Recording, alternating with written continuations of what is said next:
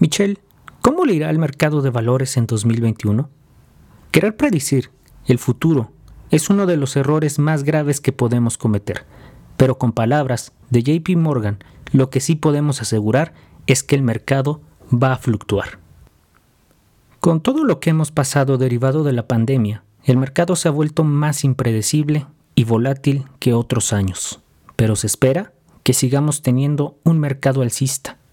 Podemos considerar un poco de incertidumbre debido a los últimos acontecimientos relacionados con la presidencia de Estados Unidos, pero en el largo plazo, en muy pocas ocasiones el mercado financiero ha reaccionado negativamente tras una toma de posesión.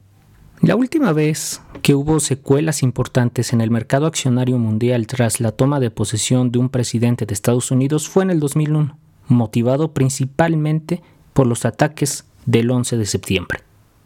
Habrá que esperar qué sucede en los siguientes días y ver qué tanta estabilidad política se logra tener antes del 20 de enero.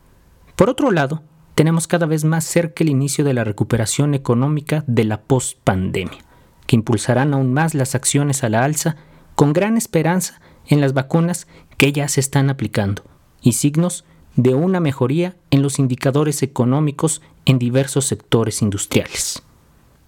Sin duda, el sector servicios ha sido el más afectado y se espera que sea el sector que más tarda en comenzar una recuperación, sectores como la aviación o el turismo, pero que darán al fin un respiro conforme los indicadores de contagios y muertes por COVID vayan disminuyendo.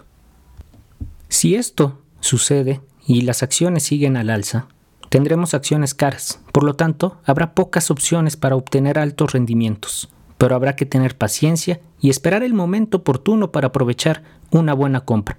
Recuerda que el mercado siempre da sorpresas.